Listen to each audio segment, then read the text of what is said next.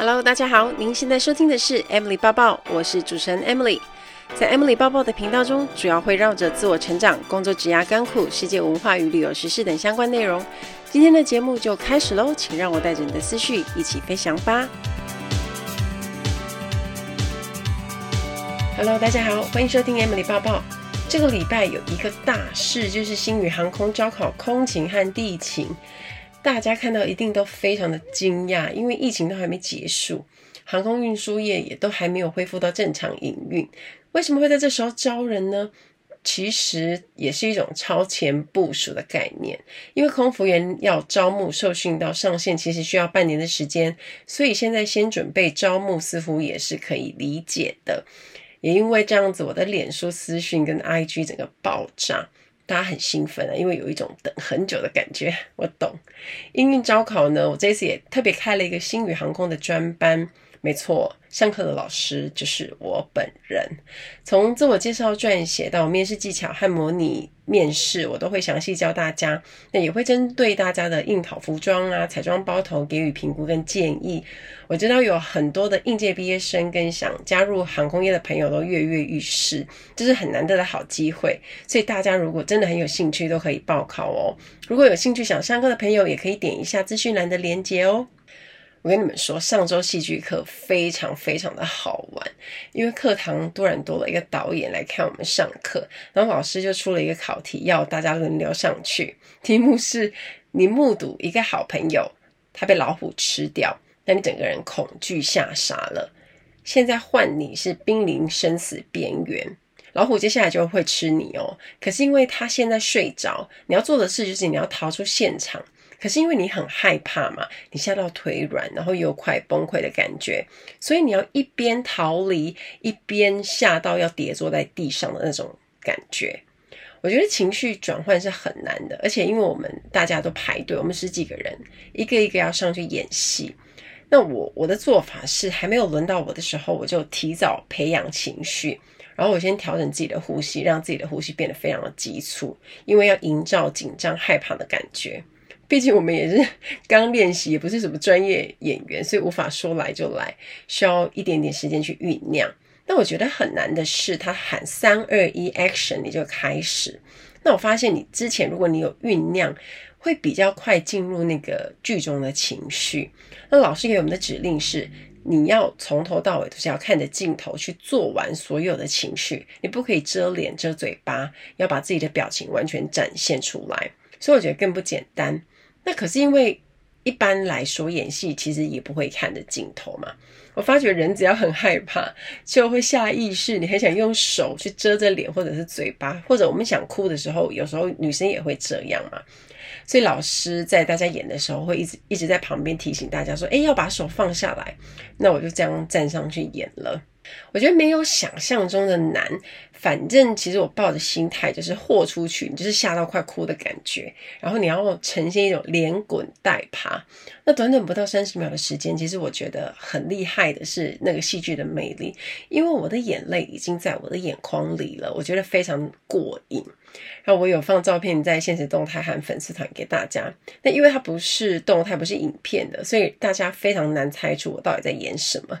不过我真的被大家的回应笑死，因为如果你只看我表情是很八点档剧情的，我发觉我好像也可以走那一派狗血的。那老师当时有说我演的还不错，所以我其实还蛮开心的。原来演戏它就是这样，情绪变化很大。你上一秒很崩溃，你下一秒导演喊卡，你就要停止，然后接着你会再来去演不同版本之类的。我觉得超级困难，也非常有趣。你完全投入表演，然后忘了自己是谁，也享受在其中。其实它是会上瘾的诶。表演这个过程让我更认识自己，然后发现原来自己也是会演戏的。那也可以丢掉身上那些包袱啊，就丑就丑啊，表情狰狞就算了，把自己完全放开，然后做到角色的需求，我觉得其实会得到很大的成就感。那如果你想要更认识自己，也对表演有兴趣，我觉得学戏剧就是一个很不错的方法。那因为我学表演的关系，也会读一点点表演的书。那我最近看完郎祖筠郎姐的新书，书名叫做《郎祖筠的放眼生活学》，那个 fun。有趣的那个英文有很大的启发诶，我觉得对于工作跟生活哲学应该要有什么样的态度，那该怎么去做转换，并不是演员或者艺术表演工作者才需要 on 跟 off。其实每一个人的人生都有无限可能的剧本，然后它也是很精彩的，也有很多的欢笑跟泪水。那只是在于大家怎么在我们自己的人生剧本去下苦功跟诠释而已。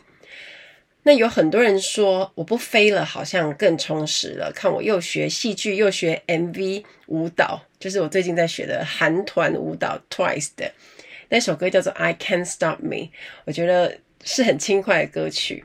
然后我觉得非常舒压，其实跳舞真的蛮难的，但我现在也就一个礼拜上一次课，我觉得也很好玩。那大家知道为什么我过得这么充实吗？我觉得有最大的那个变化就是我不自我设限，因为我正在参加咸鱼争锋比赛嘛。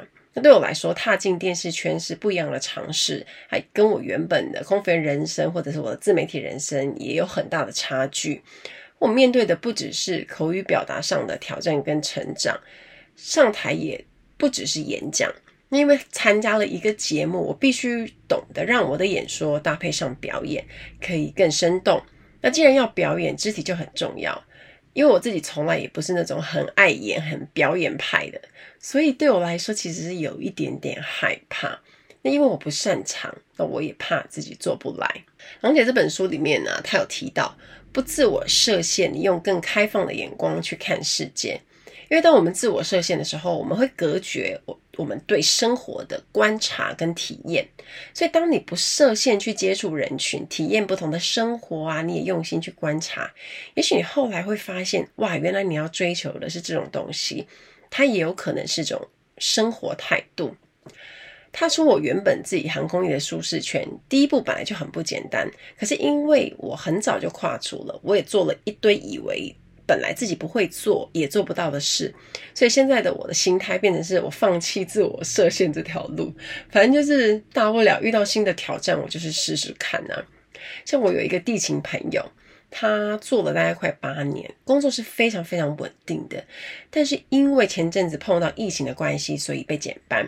原本他的想法是，我现在至少有一半的薪水挨着挨着，也许可以撑过疫情之后。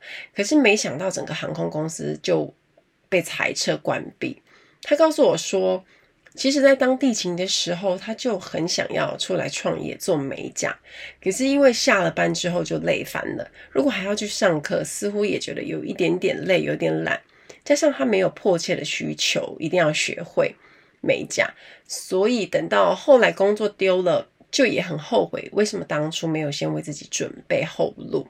那当然，在跨出那一步的时候，其实没有人可以保证自己可以做得很好。只有自己可以保证会全力以赴。那不管结果的最后是怎么样，但是你不断的去努力尝试新的东西，不自我设限，才是进步的很重要的关键。那如果大家想要改变自己的生活习惯，或者你有特别的事想完成，我会建议大家要记得做好这三件事情。首先，第一件事就是定出目标。虽然定目标的事是讲了再讲，可是呢，我觉得你要。定出一个怎么样可以达成的目标，就是你要定得非常确切，而且它要比较简单的，先定好简易可以达成的目标，你才不会觉得很难做到。比如说你想改善自己爱赖床的习惯，那你本身平常闹钟就要设五六个那一种，你早上本来有时间可以好好吃早餐，但最终都会因为自己爱赖床而搞到来不及吃早餐，因为一个小时就被自己这样子赖赖掉了，那你最后只能匆匆忙忙让自己滚到公司。讲到这里，应该会有说到一些人的心声吧。这个时候呢，我们就可以帮自己定个一周的目标。那这一个礼拜一听到闹钟就要赶快起来，不要想说，哎，我要再多睡个十分钟啊。反正想说我自己后面还有十个闹钟，这种心态不怕起不来的。连续做一周，你就会发现啊，原来自己做得到。而且你会因为自己不赖床，就多出至少可能半个小时，你可以运用。反而呢，你会有一种赚赚到时间的感觉。那这半个小时，你就可以让自己看看书啊，静坐冥想，或者是简单的一个伸展运动。然后你可以多出有做自己想做的时间。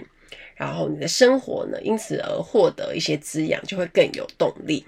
那第二件事呢，就是管好你自己的 heart，就是你的心。心是感受，它是一种自然感觉，比较随性的。我们以同一个例子赖床来说，为什么它会这么难以克服？因为心情不好啊，要早起上班会令人厌世，感受不佳，提不起劲，所以你就没有办法有那个动力往前嘛。所以呢，我们才会想要按照自己的心意继续赖床，因为心情这样子会比较好，比较舒服舒适。那大脑都很喜欢留在比较舒适的地方。那遇到这种状况的时候，其实我们可以去思考，我们到底是为什么要早起嘛？比如说，可能赚钱啊，为了要养家啊，心爱的家人啊，可爱的小朋友，或者是为了要达成自己的梦想。当你一想到这样的画面，我想除了想赖床的念头以外，或许你会多了一点点的动力，想要爬起来。我也会建议大家。把你自己努力的目标用一张纸写下来，那放在起床就可以看得到的地方，就算是手机的桌面照片都可以，让你每天都可以看到。所以呢，如果你要有所改变，一定要把心管好。这个时候反而要有一种自我感觉良好的感觉，对，很饶舌。它就是管理自己的心情，把每一天过得过好。我觉得它就是一个最大的幸福。快乐源于每天的感觉良好。第三件事，善用你的 mind，M-I-N-D。mind 这个字其实它带有坚定的意思，它是我们的理性跟意志。当我们把重点放在如果不这么做会导致什么后果这一件事呢？如果我们想到，我们可能就会产生很强的行动力。那这就对我们完成目标会有比较大的帮助。阻碍跟借口这个时候就会被我们强大的心智给克服了。大家可能会有很多的想法跟计划，可是多数人他是缺乏执行力的，所以要常常去提醒自己，当你有坚定的意志、理性，这个时候他就会跳出来打败感性那个想要躲开的自己。所以啊，当你如果克服了赖床的习惯，其实。就会带来非常多的利益，比如说你就不会那么容易忘东忘西啊，什么东西都忘了带啊，你也可以好好从容的准备去上班啊，好好想想今天要穿什么啊，会比较好看啊，心情会比较好啊，甚至你有时间可以好好的享用早餐，一天当中很重要，可是却因为你之前一直赖床被你忽略的那一餐，思绪也会变得比较清晰，帮助自己做思考。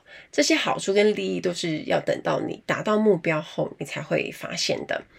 所以，当短程目标达成后，这时候我们就可以再试试看，再定个中程目标到长期目标，一步一步往前迈进成长，就可以走上改变自己的路。当然，你自己也会看到你自己的转变。Ladies and gentlemen, welcome aboard. This is your in-flight service manager, Amy speaking. 欢迎来到航空小知识单元。在今天的航空小知识，我们要学这个字叫做 LCC。LCC 英文指的是 Low Cost Carrier，或者是说 Low Cost Airline，简称 LCC。它是低成本航空公司，中文也会称为廉价航空公司。所以很多人就会直接说联航。那联航为什么会票价便宜呢？其实就是把餐点的成本拿起来，也不提供水跟备品。那大家可以自由选择，你要不要加费用托运行李？所以票价当然就相对会比较便宜。那台湾自己营运的第一家廉航是二零一四年复兴航空的子公司威航 V Air，之后才出现了台湾虎航。可是其实联航在国外已经非常非常多年了。如果你常在欧洲旅行的话，你其实应该会很有经验搭联航的经验。常常都会有便宜到爆炸的机票啊，像之前就有我就有碰过，说伦敦飞巴塞隆纳可能只要三十欧元，它比搭北高的高铁还要便宜。然后我在。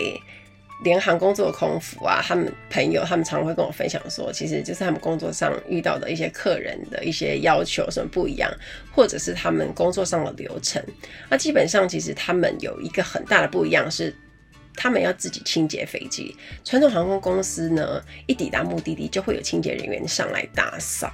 可是我朋友也告诉我，因为没有全部供餐，所以其实垃圾相对来说没有太多的，所以清洁。没有太困难，而且他们的班型就是只有短程的嘛，所以没什么过夜班，来回班居多，也蛮适合那种妈妈每天要回家带小孩的，就是可以当成一个比较正常的上班族的工作。那他们也常常会遇到一些让人三条线的客人，像我朋友就跟我说，他曾经有碰过有年轻人在飞机上跟他劈头抱怨说票价太贵的，他心里想说，嗯，这不是搭联航了吗？不是已经就几千块了吗？他整个就是无言以对。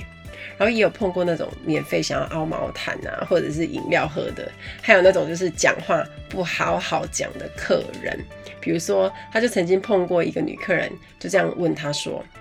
为什么要把公公跟我分开？然后我的朋友就说：“请问谁是公公呢？”这时候客人又说：“我们一起买票的啊。”真是很傻眼，谁会知道她要跟她男朋友分开坐？而且 话位的故话位的事也不是空服员可以控制的吧？然后还有另外一种就是很爱用叠字的女乘客，也是让人很想飞踢。那他就曾经碰过一个女客人这样说：“可以给我小贝贝吗？”那空服员就说：“请问他是谁？”客人这时候又扬起声音说：“就是贝贝呀。”空服员这时候又说：“那是什么？”然后语气越来越不耐烦的空服员，这时候客人才说：“就是毛毯呐。”是不是令人拳头硬了？为什么不一开始就讲毛毯？联航的朋友说呢，每次遇到这些时候，都会觉得自己的 EQ 高到天花板了。所以我们后来会发现，其实大家传统航空公司跟联航的客人遇到的那种奇葩的程度，其实是不太一样的。可是又有异曲同工之妙。我自己印象很深刻，就是我第一次搭联航，就是搭香草航空。我超爱他们飞机色调的，因为它是黄色跟蓝色，很鲜艳、很抢眼，然后又有很浓的度假感。我看到组员的制服，就觉得很清新宜人。那当然位置相对小，不过因为是短程，我飞到成田而已，所以也还算舒服。可能对比较大只、手长脚长的男生来说，也会比较辛苦一点点。那我最喜欢的就是他们的周边免税品啊，从毯子、笔记本、笔、小飞机模型都可爱，都让人想搬回家。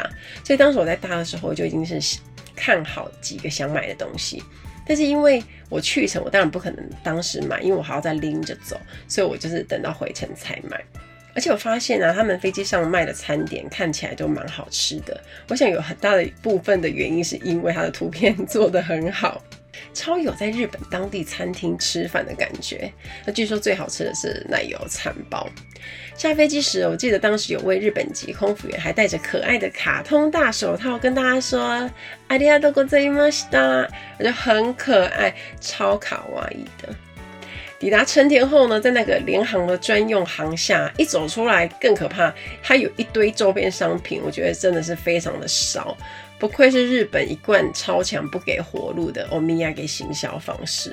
当时我就走到那边的时候，就掐大腿说：“啊，先不要看了，回程再买。”这样，这是我印象非常好的一次联航的经验。那来回起飞时间又配得很好，所以对我来说是非常甜美的回忆。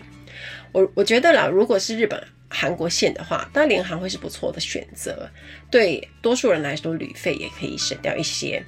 如果你就算加购行李，也不是太贵，除非你的行李真的爆多的。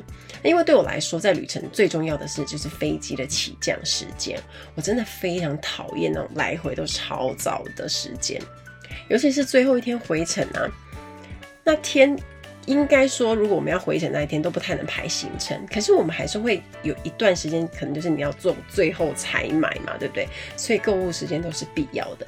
如果可以选择，我都会选择回程是傍晚以后起飞的最好。我每次都是会这样挑。我超讨厌最后一天在那边要飞奔去机场，然后什么东西都做不了、买不了的。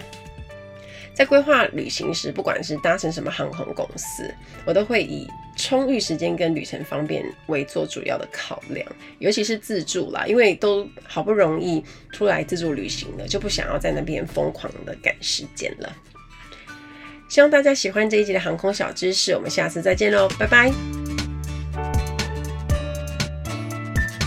因为我觉得也要多多注意自己在日常生活中无意识的表情，尤其是疲累啊，或者是觉得很厌世的时候都会出现。因为每个人的表情能传递内在流动的情感。什么意思呢？因为我有时候在咖啡厅跟餐厅都会碰到一些没有表情的服务人员，他可能就是像机器人一样，他连眼神接触都懒得给你，更别说笑容了。你问他什么问题，他都说哦好，稍等，然后就飘走，甚至他也不会看着客人讲话。那郎姐的书，她有提到面瘫的人，就是面无表情的人。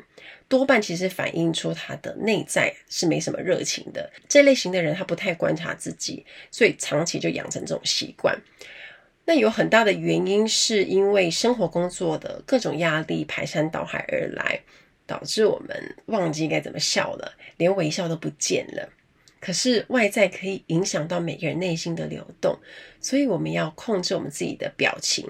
有时候我们不需要说话，只有简单的一个眼神跟肢体动作就能够传达讯息给对方。所以记得，我们都要把笑的能力给找回来。你给别人的距离感跟观感就会差很多。那对自己的工作跟生活也有很大的注意。在书里面最后一段，我很喜欢，也很有激励的感觉，我一定要分享给大家。他提到说，做人要有一种不甘心。尤其是当你被别人看不起，或者你在工作上不受到重视，那份不甘心就是要去激励不够好的自己。它是一种傲气和骨气，让自己更努力学习，创造更精彩人生的一种动力。大家如果有看过电影《疾风禁区》里面的主角 Santiago，他是一个工人阶级的人，他在美国踢业余足球。在美国，足球一点也不流行，然后总是被人家看不起。他的爸爸也劝他赶快放弃踢足球的念头，可是因为就是这份不甘心，让他最后成了英国豪门俱乐部的超级球星。所以也让他的爸爸原本从不支持他到英国踢球，到最后偷偷跑去看他第一场比赛的转播，最后不幸过世的爸爸能够得到安息。如果在找工作时没有方向，大家也可以试着去思考，做什么事情会让你开心，了解自己在哪方面的能力最强。如果还找不到的话，就是去开发潜能，多去尝试几种不一样的事情。当你发现啊，你在做某件事充满热情又特别出色的时候，那就是你的天赋跟潜能所在。那抓住那个潜能去发展，就能朝着你的目标梦想去迈进。最近有一位之前的国泰同事啊，他也想转职。那我最近跟他聊天，他就说他在开创副业的过程中有很深的感受。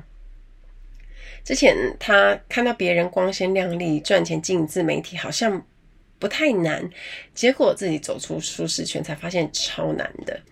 那我就跟他讲说，现在这个过程会非常非常的辛苦，而且眼前。你可能觉得效果不如你的预期，赚不到什么钱呐、然后甚至你可能也觉得没什么成效。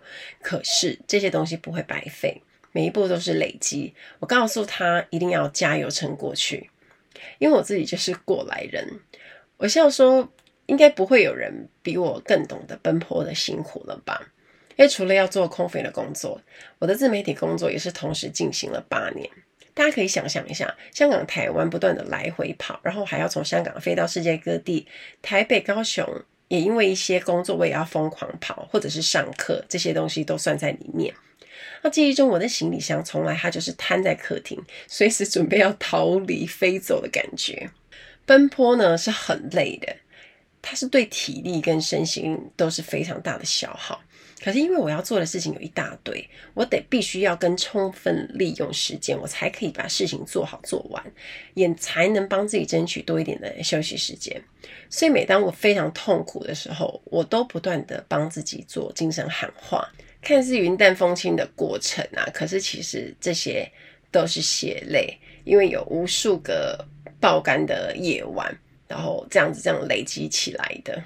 可是我现在去回头看，我也很庆幸自己当时有撑过来，在面对突如其来的改变的时候，也才能帮自己做出最好的安排。那我可以先跟大家预告，《谁与争锋》之后的比赛有一集啊，我忍不住在节目里面流眼泪。我在拍外景的时候，因为老师讲的话完全触动我的心。在面对挑战的时候，虽然压力大，可是对我来讲更难的是，我要怎么去突破自己眼前面临到的瓶颈。在听完老师对我的评语，我就忍不住掉眼泪，因为我也觉得很苦恼，有时候也会很迷惘。但不管怎么样，我就是想说试试看吧。就看我自己能够做到什么程度。这也是我去参加比赛的初衷，希望可以站在更大的舞台说故事，也希望可以用言语的力量去影响更多人。最近我也收到一些讯息说，看着 Emily 到处去学东西、上课，我也有种要振作起来的感觉。没错。充实的氛围，它是会感染的。我也希望你们在看我的现实动态跟贴文的时候，你可以感受到我努力生活，努力扮演我人生中每一个角色，而对你们也能产生刺激跟行动力。想到自己也有想做的事啊，也想要过得精彩丰富，并认真的去执行。如果是这样的话，对我来说，它就是一种很大的成功了。人生的剧本自己写，每个人都要乐在其中，专心扮演每个角色，不要自我设限。因为你可以有很多不同面貌，剧情怎么发展都可以由自己创造。遇到困难跟失败，就稍微修改一下剧本，换一个方向走。没有绝对的对和错，尽心尽力的过生活，让自己的人生丰富精彩。这件事你责无旁贷。期待大家跟我分享。听完今天的节目，如果有想法和问题，欢迎到我的粉丝团或是 Instagram 找我，只要搜寻空姐抱抱 Emily 就可以找到我。你也可以截图这一集的节目，分享到你的 Instagram 的现实动态上面 tag 我，让我知道你有在收听，也让我知道你对 Emily 抱抱的看法哦。最后，感谢大家收听这一集的节目，真的非常的感激哦。如果你喜欢今天的节目，也欢迎帮我在 iTunes 评分中留下五颗星的评价哦。我们下一集再见喽，拜拜。